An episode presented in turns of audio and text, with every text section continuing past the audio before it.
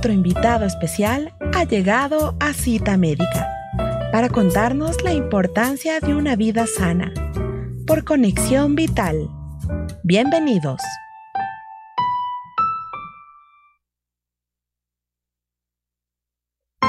Estás escuchando Cita Médica.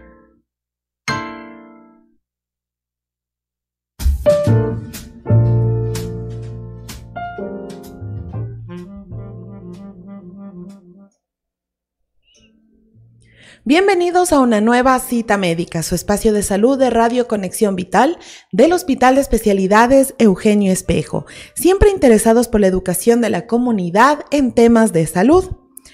Es importante mencionar que el primero de diciembre de cada año, el mundo conmemora el Día Mundial de la Lucha contra el SIDA.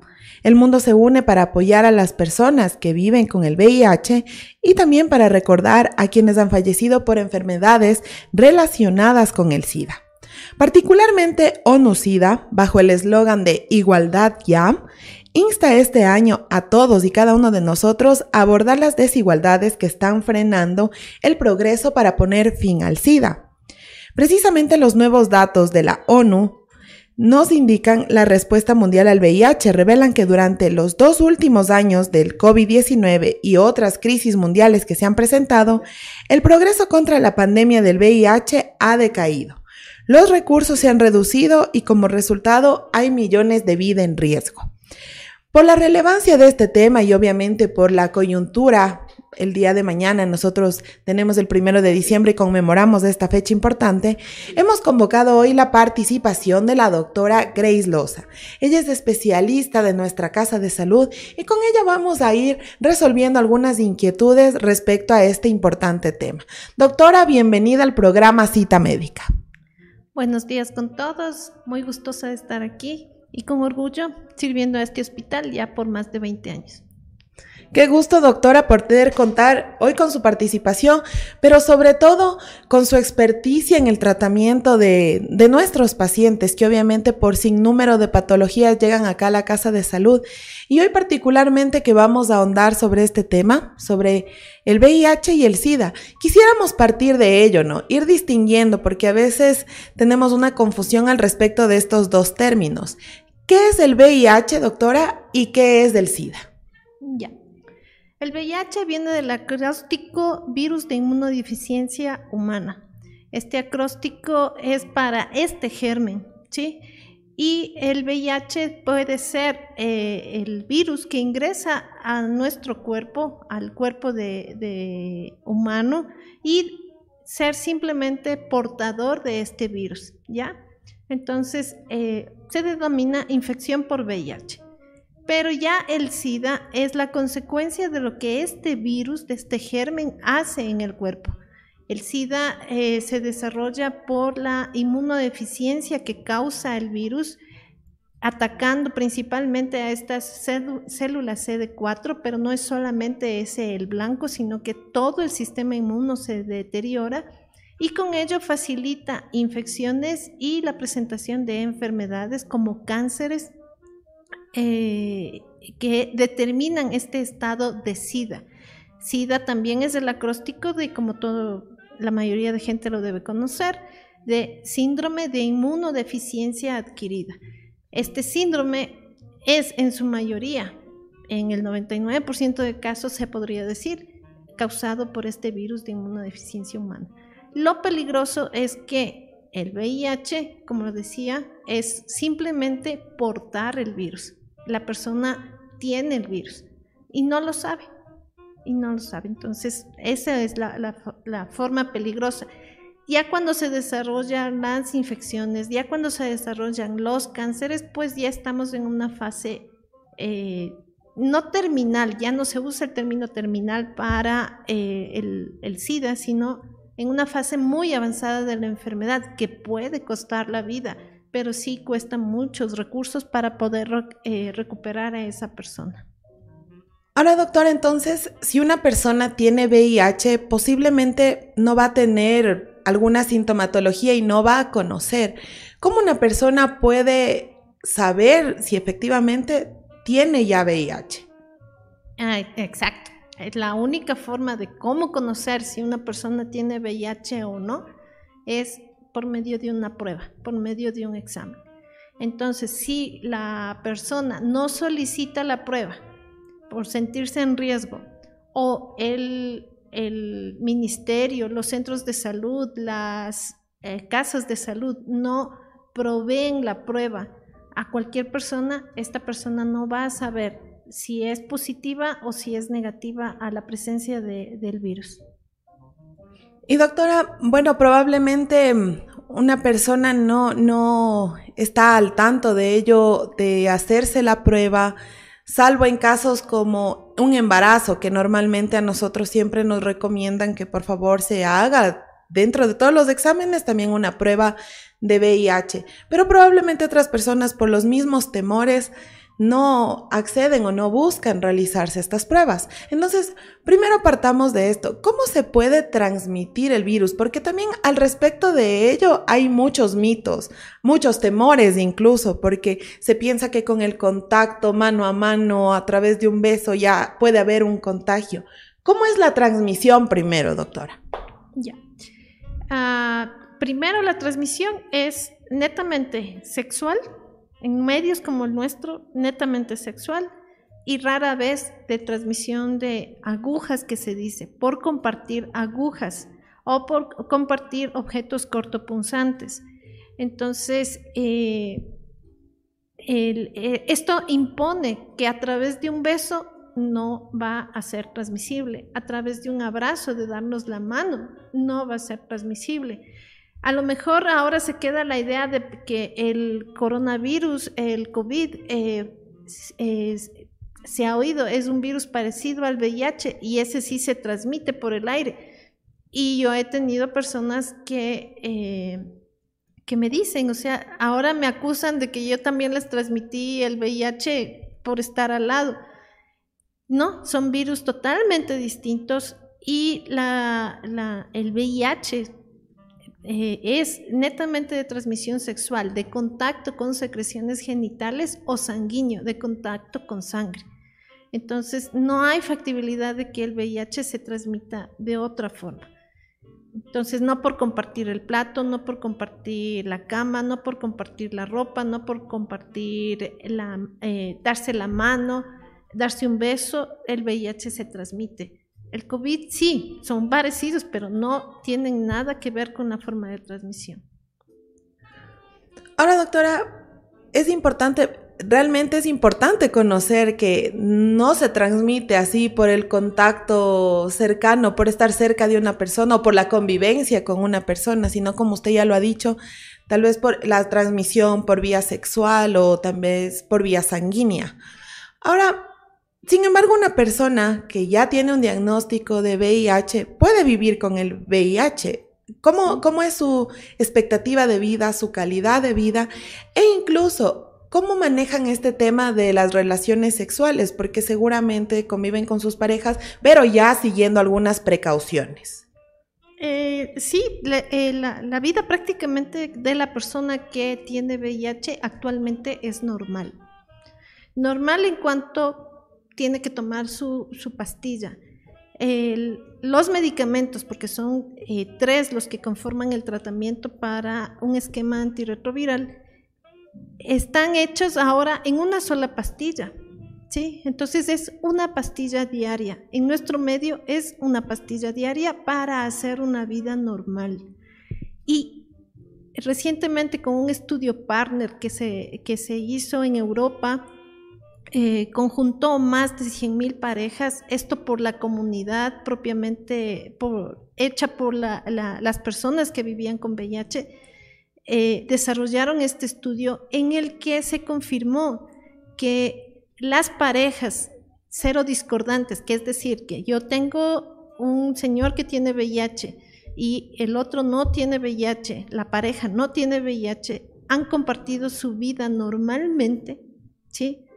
Y demostraron con más de 100.000 parejas que ellos no tenían VIH, que no se transmitieron el VIH. ¿Por qué?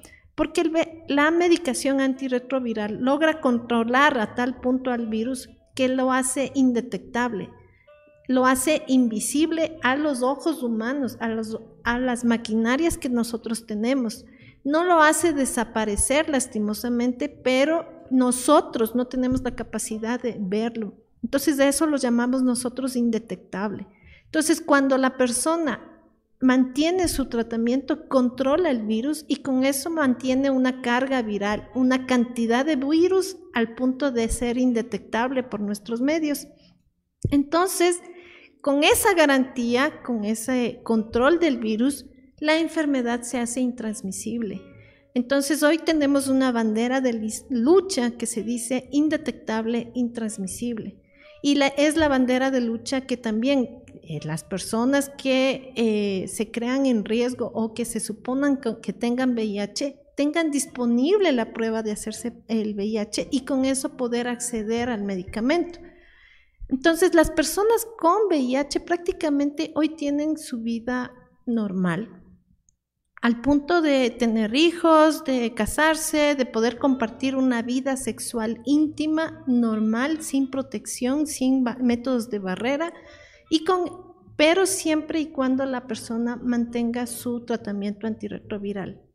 En medios como el nuestro, en países eh, subdesarrollados o eh, se ha visto que inclusive al tener alcance a los sistemas de salud hasta mejoran la calidad de vida por la educación médica que, que tienen con nosotros, por la, eh, los cambios de estilo de vida que se imponen con el tratamiento y con el seguimiento de los pacientes, eh, por el acceso que tienen eh, continuamente al control con los médicos, inclusive mejoran la calidad de vida. Entonces todo eso ha hecho que la enfermedad sea crónica, pero también eh, ha levantado estas banderas de lucha que es indetectable intransmisible. Y para lograr eso, pues vamos a la primera parte de tu pregunta, que era, ¿cómo yo puedo saber si tengo VIH? La disponibilidad de las pruebas es fundamental. La disponibilidad del examen del VIH es fundamental. Exámenes de calidad, exámenes que me garanticen que va a detectar el VIH. Entonces, con esas pruebas disponibles en sistemas de salud básicos como los centros de salud o los subcentros de salud, en el primer nivel, vamos a tenerlas, eh, a ofrecer. La, idea es que en el mundo, cada persona en el mundo, al menos una vez, se haga la prueba de VIH. No solamente en el embarazo, sino que cuando se va a casar, cuando va a tener una pareja, cuando ya se podría hacer así las cosas pero la, lastimosamente eh, en, nuestros países tú sabes lo que ha pasado. Tenemos pruebas de mala calidad y eso hace que la persona pierda fe en el sistema de salud. Asimismo, eh, la visibilidad del problema del VIH no es tengo VIH o no. Actualmente es el rechazo que la sociedad impone a estos pacientes que, no es lo mismo decir tengo linfoma a decir tengo VIH. Del uno resulta una, posición empática, ¿no es cierto? Ah, tiene linfoma, eh, apoyémosle, hagamos una rifa, hagamos... Una persona con VIH, ¿cómo se enfrenta con el resto de la sociedad? Entonces es un rechazo social, lo que inclusive impide que la persona quiera saber si tiene VIH o no. Doctor, y partiendo de esta última idea que usted nos ha compartido, y ya con el acceso que tenemos a la información, porque ya no estamos hablando de una época en la que la gente no pueda acceder a información o no pueda acceder a servicios médicos y, y desconoce aún del tema, ¿cómo ve usted el tema de la discriminación hacia las personas con VIH. Todavía existe una alta incidencia de discriminación. Hemos superado quizá algunas barreras ya precisamente porque ya nos vamos liberando de mitos o no. ¿La discriminación sigue presente? La discriminación es muy, muy presente, al punto que eh, nosotros, por ejemplo, mantenemos la consejería pre-prueba y post-prueba.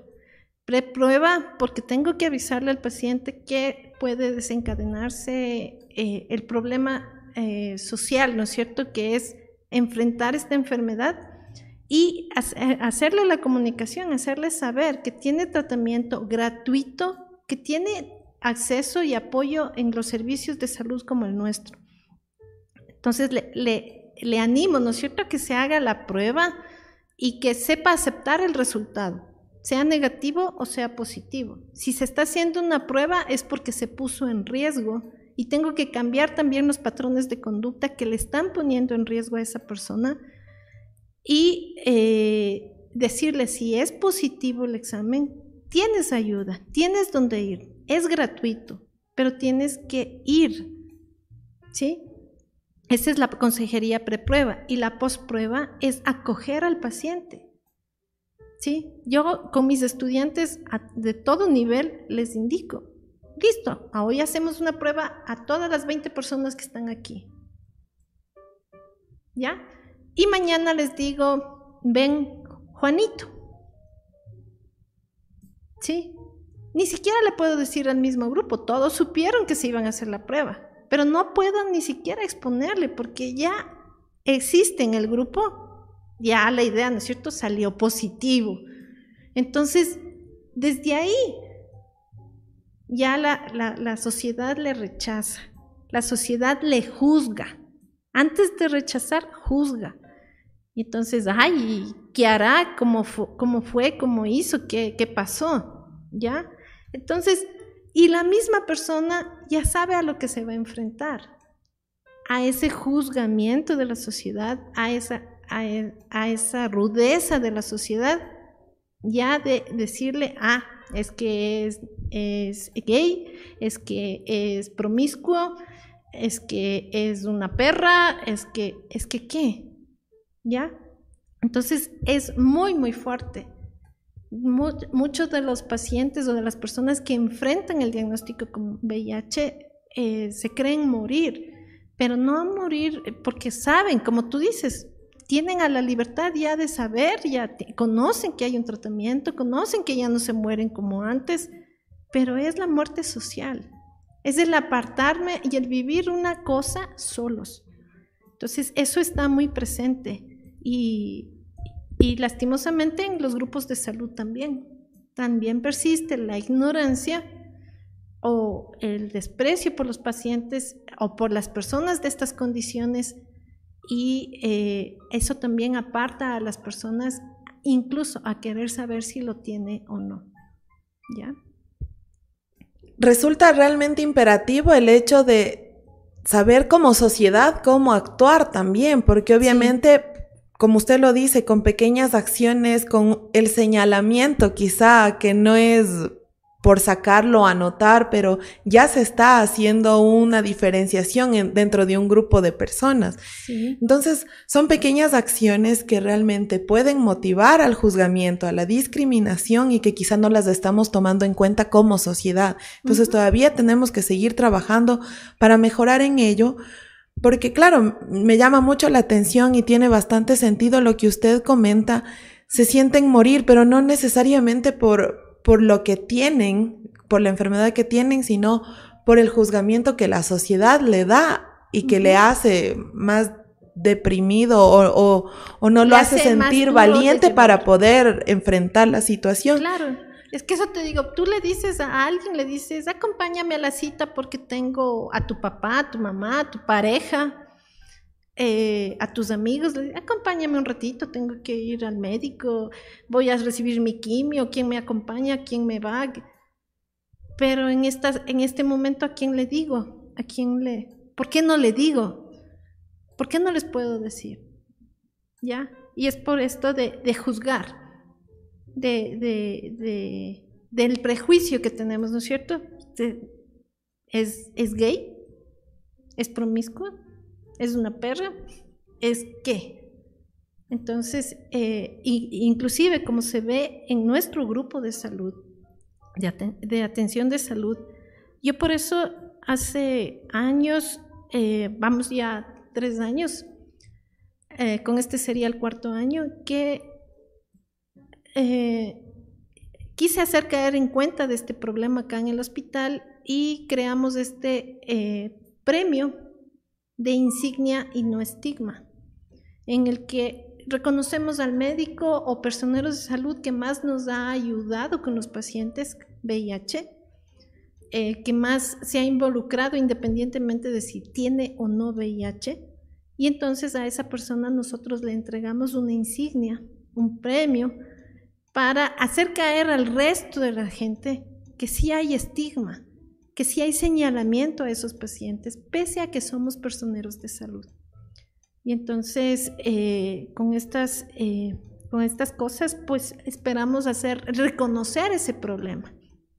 Desde las aulas, desde estos espacios, de que no, no, no si, si yo le pongo una barrera a esa persona con ese prejuicio, la persona no va a tener la capacidad o no va a poder resolverlo prontamente para poder asistir y tomar su medicamento y seguir en esa lucha de indetectable, intransmisible. ¿Cómo va a ser indetectable? Sabiendo que tengo VIH, accediendo al tratamiento antirretroviral. Pero si no sé si tengo o no por el temor a ser juzgado, ¿qué, eh, qué, cuál va a ser nuestra, nuestra posición? ¿Cuál va a ser la posición de, este, de esta persona que tiene VIH? Entonces, el personero de salud está llamado a acoger. Entonces el trabajo empieza desde aquí, o sea, desde puertas adentro, desde el personal de salud mismo. Es una lucha constante en contra de este estigma, sobre todo porque lo más preocupante es que una persona que probablemente tenga VIH no acceda a un tratamiento que le ayude a mejorar su calidad de vida por el temor a ser señalado. Exacto. Cuando en realidad tiene la oportunidad de que su vida transcurra de forma normal, porque puede gozar de este tratamiento antirretroviral que usted nos mencionaba. Hay un control para, para la enfermedad, pero quizá el discrimen es lo que está deteniéndole a la persona de tomar la decisión de acceder a un tratamiento. Entonces sí es un tema que nos lleva bastante a la reflexión, a nosotros como sociedad y también a los pacientes. Y creo que ese es el principal objetivo que tiene el poder tener estos espacios para dialogar para proveer de información a toda la comunidad en general, para quitarnos algunos mitos y también algunos temores que tenemos que son innecesarios y contribuir así al tratamiento oportuno de las personas y no llegar a etapas más avanzadas. Así es. Doctora, bueno, vamos a hacer una primera pausa en este interesante diálogo. Es importante seguir hablando del tema, llegar a la sociedad con este, esta materia de salud que también es una formación social, es una formación cultural para todos nosotros. Vamos a hacer una pequeña pausa, regresamos en breve con más de este importante programa en cita médica.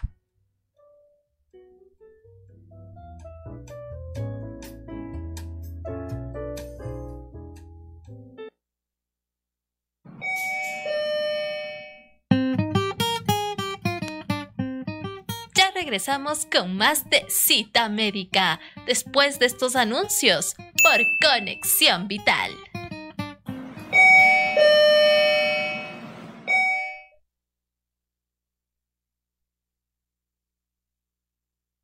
Eugenio Espejo te recuerda acudir a tu turno de laboratorio 10 minutos antes de la hora marcada. La toma de muestras se realiza en el horario de 6 y 30 a 9 horas.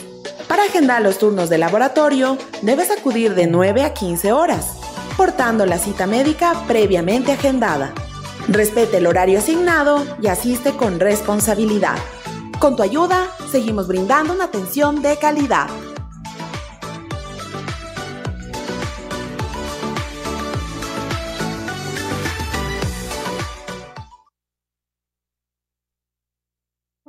En el Hospital Eugenio Espejo se inició la atención a, pacientes con VIH-Sida, siendo la primera unidad en el país a inicios de octubre del 2002. Y gracias al doctor Castillo y a todo su equipo ha sido posible en este momento estemos manejando más de 2.730 pacientes en esta unidad. Pacientes que se les garantiza una atención integral y multidisciplinaria. Tanto hemos defendido nuestra labor para el beneficio de una población afectada, estigmatizada, condenada socialmente, que seguiremos alzando nuestra voz de lucha para evitar discrimen y falsos temores. Frente al desconocimiento, de todo lo que implica manejar pacientes que viven con el virus.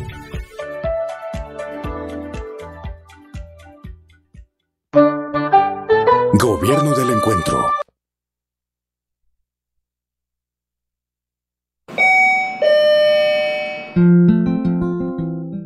De vuelta con más de cita médica por Conexión Vital.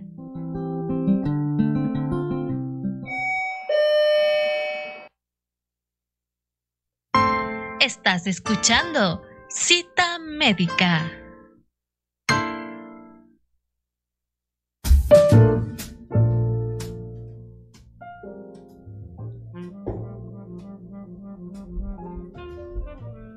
Regresamos con su programa Cita Médica. Estamos hablando el día de hoy con la doctora Grace Loza, ella es especialista de nuestra casa de salud y hemos venido tratando este importante tema del VIH-Sida, de, primero diferenciándolo y también comprendiendo un poco cuál es la coyuntura social que tiene este tema y que incide realmente en la búsqueda de un tratamiento oportuno para el VIH.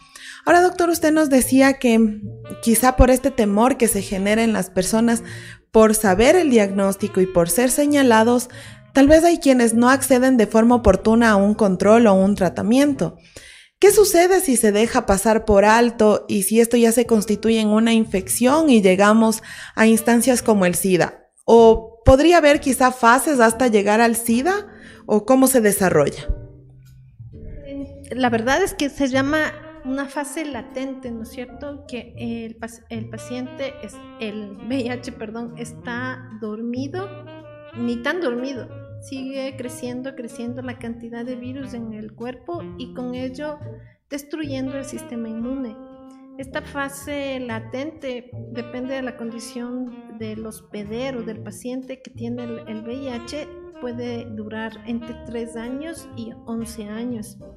Muy, muy rara vez eh, existen pacientes que eh, controlan el virus son portadores y que no desarrollan inmunodeficiencia. Eh, conforme va, va disminuyendo la, el, sistema inmune, van disminuyendo estos famosos linfocitos CD4, aunque insisto, no solamente ahí es el problema, es en todo el sistema inmune, eh, pueden presentarse infecciones, pueden reactivarse enfermedades eh, por ejemplo, la tuberculosis como una infección, el herpes como otra infección, eh, o adquirir infecciones que normalmente no, no, provocan enfermedad en otras personas, simplemente están ahí. Pero en un paciente inmunodeficiente como, como, como un paciente con SIDA puede tener neumocistis girovesi, que es una enfermedad que eh, le causa insuficiencia respiratoria como causa el COVID, por ejemplo, ¿ya?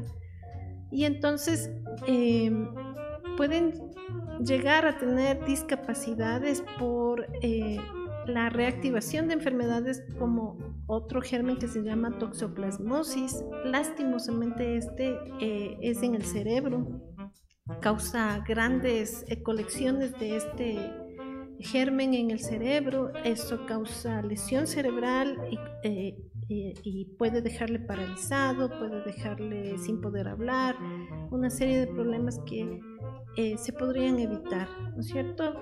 Conociendo durante esos 3, 7 años si alguien le ofreció la prueba, si la misma persona accede al sistema de salud y solicita la prueba, pues eh, podríamos evitar estos contextos y eso es lo que ha ido pasando, ¿no? A lo largo de estos años, que ya como les comentaba son 20 años que yo eh, eh, he luchado con esta enfermedad, he visto cómo se ha, retrocedido, ¿no es cierto? Antes teníamos los pacientes con SIDA, la mitad del servicio de medicina interna estaba ocupada por los pacientes con SIDA y poco a poco eso ha ido disminuyendo hasta casi desaparecer. Entonces, eh, por eso mi, mi quehacer incluso ha ido cambiando, ¿no es cierto? Antes solo me dedicaba a VIH, ahora ya me puedo dedicar a mi parte clínica también. Pero eso cambia también con contextos como el COVID. si la persona no sabe que tengo COVID, eh, que tengo, perdón, VIH, y me encierro en mi casa y no puedo acceder a las pruebas y, eso hace que las personas retrasen el diagnóstico, y con eso, por ejemplo, este año hemos tenido una avalancha de personas con SIDA, ¿sí? Con SIDA. Eh, especialmente el año pasado, cuando abríamos las puertas de nuevo para los pacientes generales, tuvimos esa avalancha de pacientes con SIDA. Entonces es importante también establecer estas situaciones, aunque nosotros como servicio de VIH, como unidad de VIH, no dejamos de brindar la atención a los pacientes conocidos los pacientes que no conocían su estado, pues se fueron deteriorando, deteriorando hasta que cayeron en SIDA y por eso tuvimos ese brote de pacientes con, en fase SIDA. Pero eso es lo que tratamos de evitar y la única forma de evitarlo es accediendo a la prueba, a una prueba de calidad y con ello eh, es saber sustentar a esos pacientes que salen positivos, porque lo más duro este momento es enfrentar el discrimen, enfrentar el estigma, enfrentar el prejuicio. ¿Qué me dirán? ¿Cómo me van a rechazar? Y después viene lo posterior, que también es, es, es desconsolador ver a los pacientes cómo llevan su enfermedad solos, como en una consulta que tú vas vienen acompañados, vienen eh, eh, apoyados, ¿sí? Pero en cambio esto lo tienen que enfrentar solos, por el temor al discrimen, por el temor al rechazo. y eso también hace que los pacientes en el futuro pierdan su seguimiento. Pese a que la medicación es gratis, pese a que se les da turno, pese a que hacemos muchas cosas por ellos, ellos pierden el, seguimiento de, su consulta o de su, medicación. Por eso, porque no están acompañados, no tienen un apoyo. Y eso es, eso es penoso.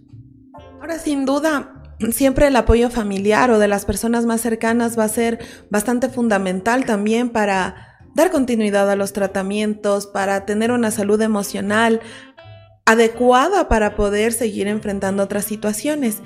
Sin embargo, bueno, también nosotros hemos escuchado de la constitución de agrupaciones de los mismos pacientes que tienen VIH y que yo personalmente considero que es una red de apoyo fundamental, porque son grupos que desde sus experiencias personales en cuanto a tratamientos y a cuanto a estilos de vida, esto también les va ayudando de, de boca a boca, uno a uno, con cada una de las experiencias que han ido adquiriendo a lo largo de los años. De hecho, nosotros hemos contado aquí en, este espacio con la participación de grandes amigos que nos han contado sus experiencias y que también nos han ayudado a ir desmitificando algunas situaciones con respecto al VIH. Entonces, desde su punto de vista como especialista, doctora, ¿qué tan fundamental es la constitución de estas redes de apoyo, como yo le digo, de los mismos pacientes en cuanto al, al vivir con el VIH? ¿Cómo lo ve usted, doctora? Como tú dices, es fundamental. Es fundamental tener el apoyo no solamente emocional, sino también hasta legal. Y por ejemplo, en esta parte ellos fueron el pilar. Las organizaciones de este tipo fueron el pilar para que logren estos pacientes acceder al tratamiento. ¿Ya? Entonces, eh, ellos fueron los que constituyeron estos grupos y con estos grupos forzar eh, que el gobierno eh, adquiera los medicamentos para poderse, poderles proveer. Eso hace muchos años. Pero después vinieron problemas, por ejemplo, que em, una cosa que se tiene hasta hoy, problemas que eh, la persona se reintegra a su trabajo y por ahí se filtró la información de que tiene VIH, de que tiene SIDA, de que es idoso y cosas por el estilo y simplemente pierden sus trabajos. Entonces, en esas situaciones, el apoyo legal que estas sociedades, han, estas, estos grupos de apoyo han consolidado son muy, muy importantes. De igual forma, problemas legales entre las familias, las parejas, eh, han sido muy, muy, muy básicos. Y la, la estrategia esta de parejas, ¿no es cierto? Tú te conoces con alguien que te sea de apoyo, porque como te digo, ellos llevan la enfermedad solos. Se ven obligados a llevarla solos por el estigma, por la discriminación, pero con ellos en cambio han encontrado una, una parte de apoyo. Lo fundamental es la familia, las personas cercanas, la pareja, pero sí, han resultado ser un sistema de apoyo bastante importante. Bueno, doctora, ya tenemos nuestros últimos minutos para poder desarrollar este diálogo, pero bueno, sí es importante, usted nos habló de un dato que quizá por, por, causa del COVID y por este llamado al encierro, muchas personas no lograron un diagnóstico oportuno y ahora el número de personas con SIDA ha crecido y eso hablándolo obviamente de la atención que se brinda aquí dentro del hospital, seguramente a nivel nacional, a nivel mundial, la situación es muy similar. Entonces lo que queremos, como usted lo ha dicho, es evitar llegar a esta a esta instancia, sino más bien procurar la, prevención y también en quienes tienen VIH, llamarles a la atención oportuna, al tratamiento, al control. Doctora, quiero dejarle en este momento con un mensaje final, primero dirigido a, a los pacientes, a las personas que ya se encuentran en tratamiento para hablarles de lo importante que es tener este control pero también con un mensaje a la comunidad en general para poder ir liberándonos un poco de este juzgamiento y discrimen que quizá es el principal problema al cual se enfrentan las personas que tienen VIH. A mis pacientes, como siempre que les digo, que me conocen, que me empiezan a decir, tenemos que ser grandes amigos. Tenemos que empezar a ser grandes panas porque rato menos pensado, tú vas a venir con mal genio, yo voy a estar mal genia también porque soy ser humano. ¿sí? Soy una persona a la que, eh, como cualquier otra, vamos a tener problemas y por eso les digo, siempre eh, vamos a tener que ser grandes amigos y siempre búsquenme en cualquier situación en la que se encuentren y que crean que les puedo apoyar y asimismo son los miembros de la otra de la, de la unidad, ¿no es cierto? Que estamos dispuestos a, hablar, apoyar en lo que podamos. Pero ya la sociedad, tenemos que educarnos y tenemos que sentarnos bases de ser empáticos totalmente y de corazón, de eh, ser tolerables con la forma de pensar y de ser de la otra persona. Eh, no porque le gustan las cosas de otra forma, como la sexualidad, como ser homosexual, eh, le gusta de varias parejas, anda con uno y con otro, rechacemos este tipo de actividades simplemente porque yo no lo soy. La tolerabilidad, de los casos de las personas de diferentes situaciones, de diferentes religiones, de diferentes formas de comer, de diferente nacionalidad, es lo que creo nos llama hasta lo que es la cristiandad, a, aceptar a los demás, a nuestro congénero, con el amor que se nos debe. Y eso es la vida, yo creo que servir y dar amor. Doctora, le agradecemos mucho a usted por su participación, sobre todo por los mensajes que nos ha transmitido. Usted lo ha dicho, necesitamos educarnos como sociedad y la educación parte de buscar la información, enterarnos antes de nosotros emitir criterios y lo que ha mencionado, el respeto, el respeto a la humanidad, que es, es tan básico pero tan fundamental. Doctora, le agradecemos mucho por su participación. Esperamos contar en una oportunidad próxima con sus aportes, sus conocimientos. Siempre estos temas de salud son importantes llegar a la comunidad por información, pero también por alerta, por prevención, para nosotros poder evitar situaciones que pueden ser realmente complicadas hasta catastróficas. Doctora, muchas gracias una vez más y de esta manera despedimos este importante programa nos despedimos. Edison Uchupanta en el control técnico y Jessica Pazmiño en la conducción. Hasta una nueva cita médica.